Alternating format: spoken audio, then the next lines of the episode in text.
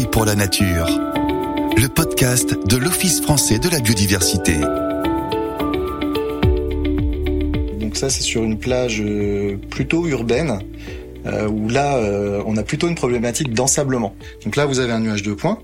Chaque point, j'ai l'altitude. C'est au grain de sable près, cette histoire, presque. C'est au grain de sable près, ouais. Ça donne ça. Donc on peut recréer la dune. Sur les vols de drones, ça peut donner...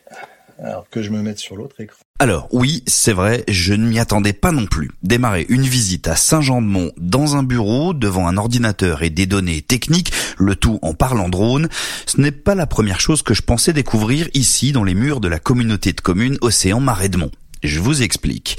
Je suis Ludovic, je suis journaliste et pour ceux qui ont suivi le premier épisode de notre collection, vous le savez, je cherche à répondre à quelques questionnements actuels sur la biodiversité, le climat, la transition écologique. Tout cela autour de l'initiative engagée pour la nature, mise en place par le ministère de la Transition écologique et portée par l'Office français de la biodiversité, l'OFB. Et celui que vous avez entendu me faire une jolie démo de ses observations des plages, c'est Jean Magne. Il est responsable de gestion et protection des zones littorales pour cette communauté de communes qui est territoire engagé pour la nature. S'il m'a reçu, c'est parce que je cherchais à savoir pourquoi et comment il faut faire confiance à la nature pour s'adapter au changement climatique. Or, ici, à Saint-Jean-de-Mont, la protection du littoral en est un bel exemple, vous allez voir.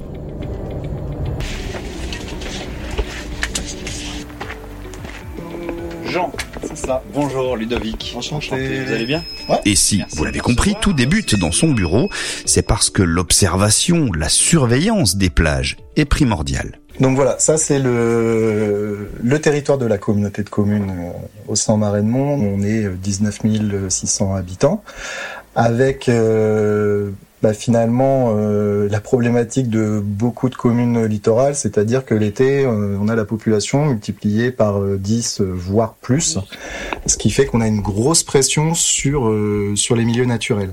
Ça fait euh, très longtemps que nos élus ont bien compris l'importance de ces milieux parce qu'on a 80% d'espaces euh, euh, naturels. C'est des espaces euh, soit qui ont une protection euh, euh, liée à Natura 2000, euh, des zones d'inventaire SNIEF, euh, des zones protégées par la loi littorale.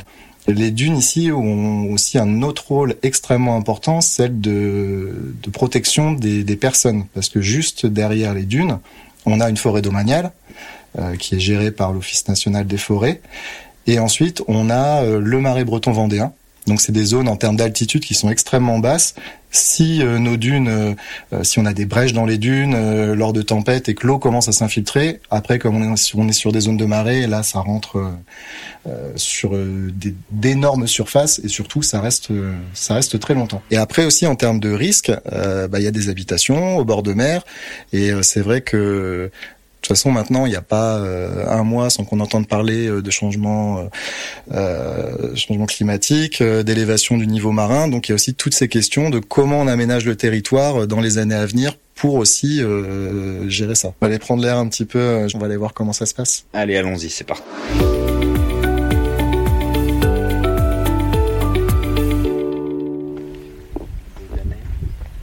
Bon alors Jean, où est-ce qu'on arrive ici? Où est-ce qu'on est? On arrive sur la plage de la Davière. C'est une plage assez dynamique euh, qui, qui a pas mal bougé sur euh, sur les dix dernières années, qui est assez intéressante. Et il y a ouais même 15 ans, elle était plutôt euh, en recul. Il y avait peu de végétation euh, en pied de dune. Et euh, là, en l'espace de, de 10-15 ans, euh, c'est plutôt une plage qui a tendance maintenant à, à avancer. Et alors, ce qu'on peut constater hein, là, tout de suite, on aperçoit évidemment l'eau au loin, c'est que c'est très très vert sur la dune. Là aussi, c'est il y a une partie, on est plutôt sur la dune grise. Parce qu'en fait, on a, euh, on va, on va dire, on a deux types de, de dunes. Euh, la dune blanche, donc ça, c'est celle blanche, c'est parce que euh, il y a beaucoup de zones où on va voir le, le sable. Et la, la dune grise, c'est celle qui est un peu plus en, en retrait, où on va avoir un, petit peu plus de, de mousse, de lichen, euh, d'où justement la, la dénomination euh, dune grise. Et ça, c'est des habitats extrêmement intéressants en termes de, de, de biodiversité, qui sont, on trouve pas mal de choses, et surtout, c'est des espaces qui sont plutôt menacés. Il y a aussi un certain intérêt et enjeu à les les préserver. Eh ben, on va aller voir ça avec justement un bénévole qui est avec nous. Bonjour Patrick. Bonjour. Alors on vous appelle, vous et les 14 autres bénévoles, les gardiens du littoral. Euh, Quel est votre rôle? Pour notre part, c'est un travail de géomètre, hein, hein, puisque nous sommes avec une une canne de, de géomètre, hein, comme on, on peut en voir dans les rues quand ils font des relevés. Euh, donc on a effectivement des profils euh, et c'est très très précis. On essaye d'être toujours euh, sur le profil. Donc en se promenant, on, on observe des points hauts, des points bas. Voilà, quand, quand il va y avoir un point haut, par exemple, on va faire euh, cinq mesures pour voir si c'est une euh, euh, une butte qui s'est euh, qui s'est construite depuis qu'on a fait le dernier relevé et, et ainsi de suite. On essaie de faire quelque chose de pas trop contraignant. C'est deux par an. Un à la sortie de, de, de l'hiver et de la saison des tempêtes. C'est là où en général les dunes ont le, le plus pris, donc ça permet de voir ça. Et ensuite une seconde après euh, la saison d'été où là en revanche les conditions sont plus douces et c'est là où le sable a tendance à revenir. On se voit en bureau, on regarde euh, les toutes les données, euh, les profils de plage qu'ils ont pu faire. On regarde ceux des années suivantes et euh, ben, je leur pose la question. Alors, qu'est-ce que qu'est-ce que vous voyez pour que petit à petit euh, eux-mêmes euh, soient en capacité de, de voir pourquoi il y a de l'érosion ou pas. Et ça permet aussi de bah, de mieux accepter les solutions douces qu'on va mettre en place derrière. Bon, alors, là on est clairement au, au cœur des- du sujet. C'est comment faire confiance à la nature pour la protection du climat et donc ici du littoral. La réponse elle est sous nos yeux. Ouais, est-ce qu'on doit lui faire confiance? Euh, Là, sur cette plage, en tout cas, euh, j'ai envie de dire, ça parle, euh, ça parle tout seul. Vous voyez, euh, au fond, on distingue un espèce de, de, de, de poteau euh, qui dépasse, allez, de quoi De 20 cm. Ça, c'est les repères de 2 mètres qu'on qu'on avait mis. Alors, on les a installés en 2016. Euh, Là, on est en 2023. Ils sont quasiment euh, recouverts euh, parce que la, la plage a avancé. On le voit aussi à la végétation. Il y a eu les piquets, les fils lisses qu'on a installés et petit à petit, on, les déplace de plus en plus vers le bas de plage et ce banc de sable. C'est ce qui va nous servir, euh, ça renforce la dune, c'est ce qui sert d'amortisseur si jamais on a des grosses tempêtes euh, comme en 2013-2014, on sait que ça probablement ça va s'éroder, mais la plage en arrière, elle, elle est, euh, elle est protégée. Alors on peut préciser et repréciser hein, qu'un fil lisse, c'est donc un fil tendu entre deux poteaux qui euh, indique qu'on ne passe pas puisqu'il faut préserver ce qu'il y a derrière. Jusque-là, le fil était là pour faire barrière et on espère qu'il suffira de mettre des poteaux sans mettre de fil et pour que les gens soient, soient sens- sensibilisés. On a mis des panneaux en entrée de plage, ça permet de, de sensibiliser les gens où on explique euh, qu'il y a un observatoire du, du littoral, le lézard osselet. Alors ce ce lézard euh, que vous évoquez et des lapins aussi qu'on voit apparaître sur certaines dunes. Vous me disiez ça tout à l'heure hors micro. Alors oui, ça peut faire rigoler, mais on a un- on fait un suivi avec l'Office national euh, des forêts sur les populations de lapins. Parce que le, le lapin, c'est un peu euh, l'architecte des dunes. Il a les mâchoires faites de telle façon que c'est une excellente tondeuse euh, pour euh, permettre à la dune grise de, de s'épanouir et éviter que, que le milieu se ferme. Là encore, on, on peut faire confiance à la nature finalement pour faire les choses aussi bien que nous. Des lapins architectes. Tiens donc, euh, voilà qui me fait penser à un système tout aussi vert et basé sur l'écosystème, les zones libellules.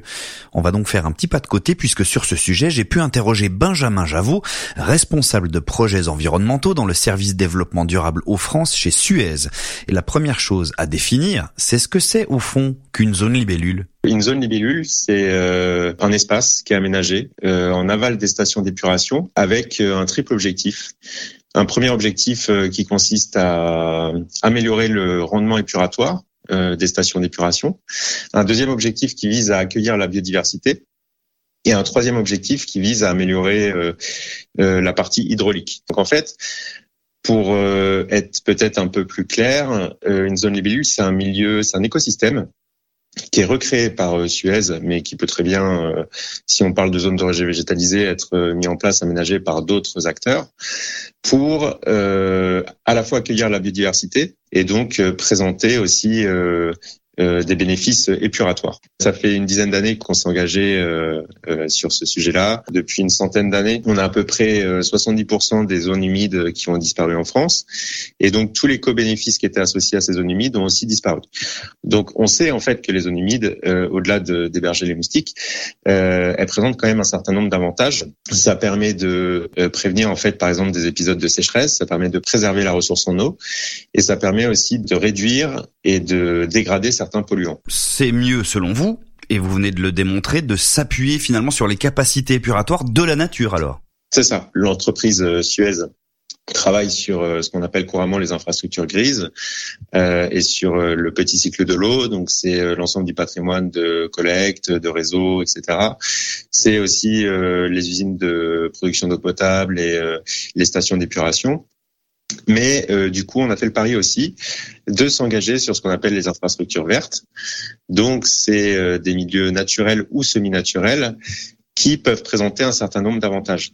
Concrètement, euh, les zones libellules, elles peuvent être en mesure de réaliser des abattements qui peuvent être comparables euh, aux abattements euh, euh, industriels qui sont couramment utilisés, comme le charbon actif par exemple ou l'ozonation. Comment est-ce que vous illustreriez les, gains que vous avez dit commencer à mesurer? Comment est-ce que concrètement ça, ça se traduit en termes de gains? Alors au niveau de l'abattement, alors l'abattement c'est la dégradation des polluants. On, peut mesurer en fait les concentrations en entrée de zones de rejet végétalisé, de zones libellules et en sortie. Et on a fait un audit en 2022 sur euh, six euh, zones de rejet végétalisé qu'on a en gestion euh, chez Suez. Et on a montré par exemple qu'on avait des abattements significatifs sur certains métaux, comme le zinc par exemple, le nickel, le cuivre. On a montré aussi qu'on avait euh, des abattements significatifs sur des molécules pharmaceutiques comme le diclofénac ou le euh, kétoprophène, donc c'est des anti-inflammatoires.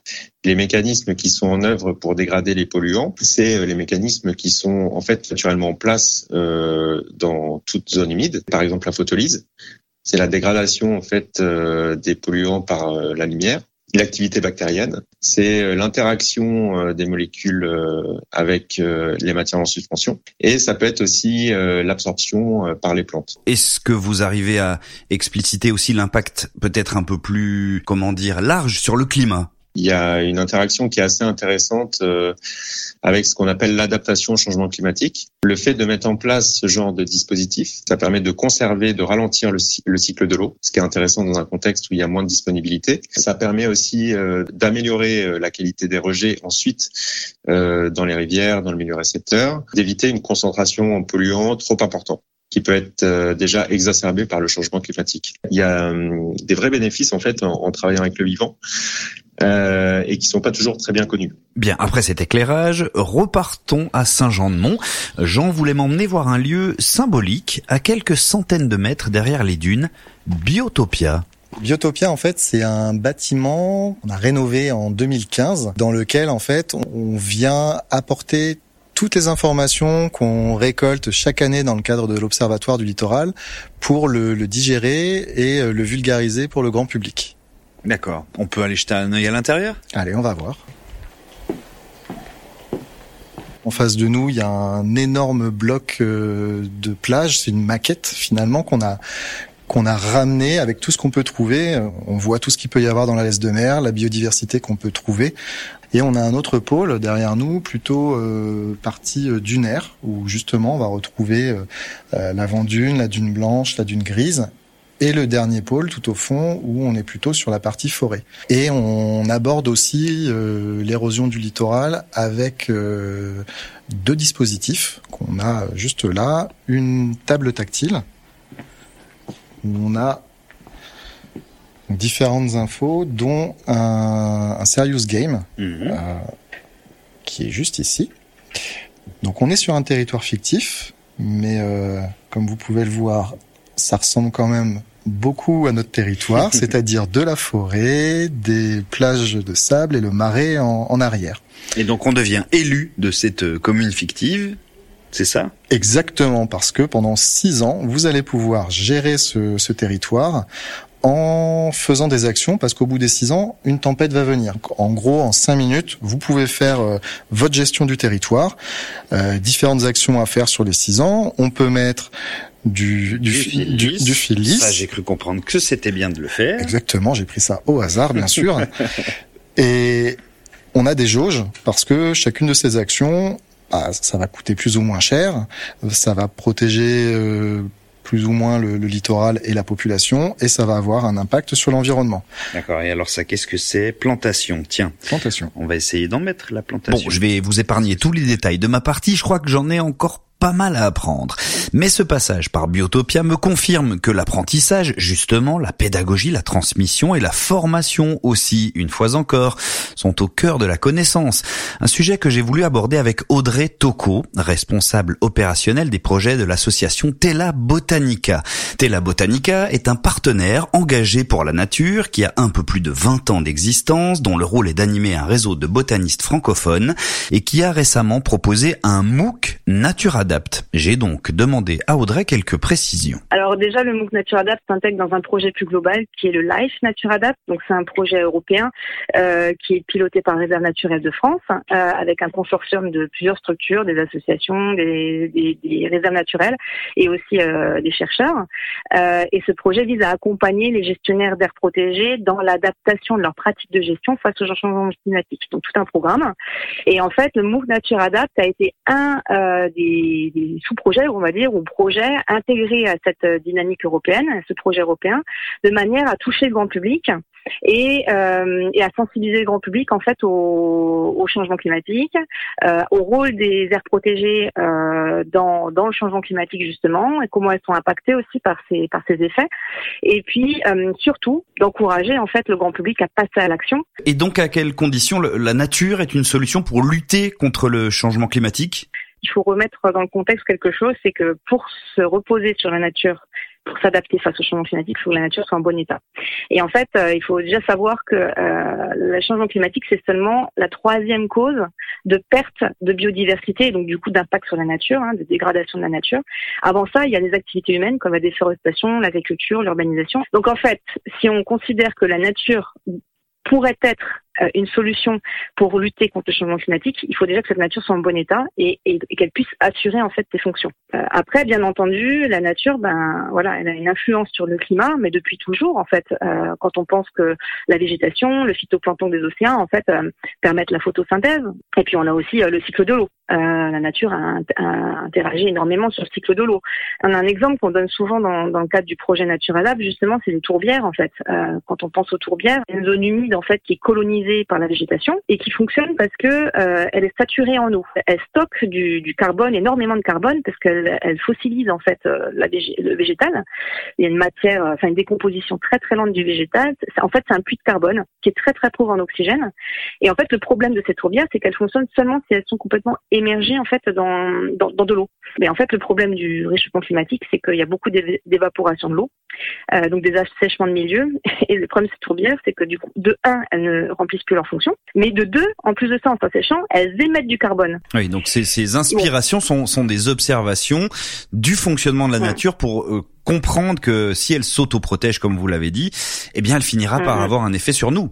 Ben exactement, mais pour qu'elle s'autoprotège, il faut qu'on lui donne son, son milieu adéquat et qu'on lui laisse sa place en fait. Donc en détruisant les habitats et en augmentant le carbone dans l'atmosphère, on favorise pas ça quoi.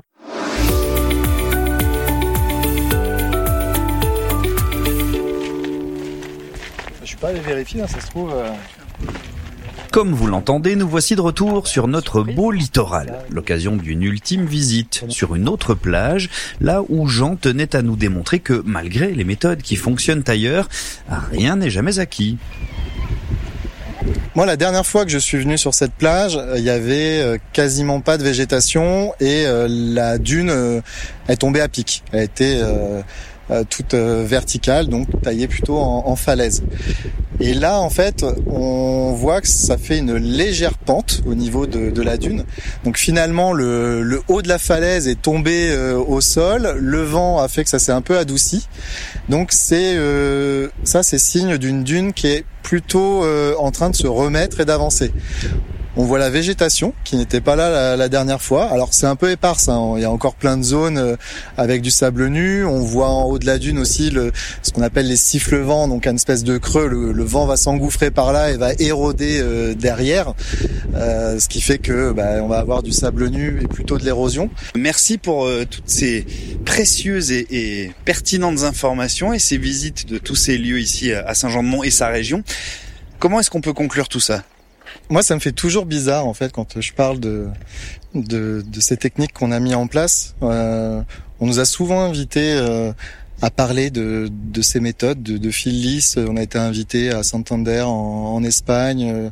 Ça arrive d'aller aussi euh, au ministère d'environnement en parler à Paris ou encore sur des, des congrès ou, autres colloques. Et, et, moi, je trouve ça toujours étrange qu'au final, on fait quelque chose qui est, hyper simple. On a euh, on a des piquets avec euh, un fil et, le job c'est pas nous. Nous on contrôle avec tous les suivis qu'on fait régulièrement.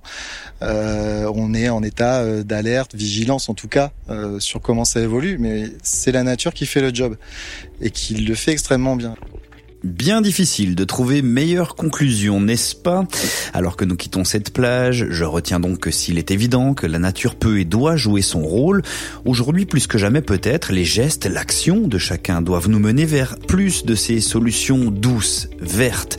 Une adhésion commune, certes, mais alors comment faire adhérer toutes les parties prenantes? Eh bien nous le verrons prochainement.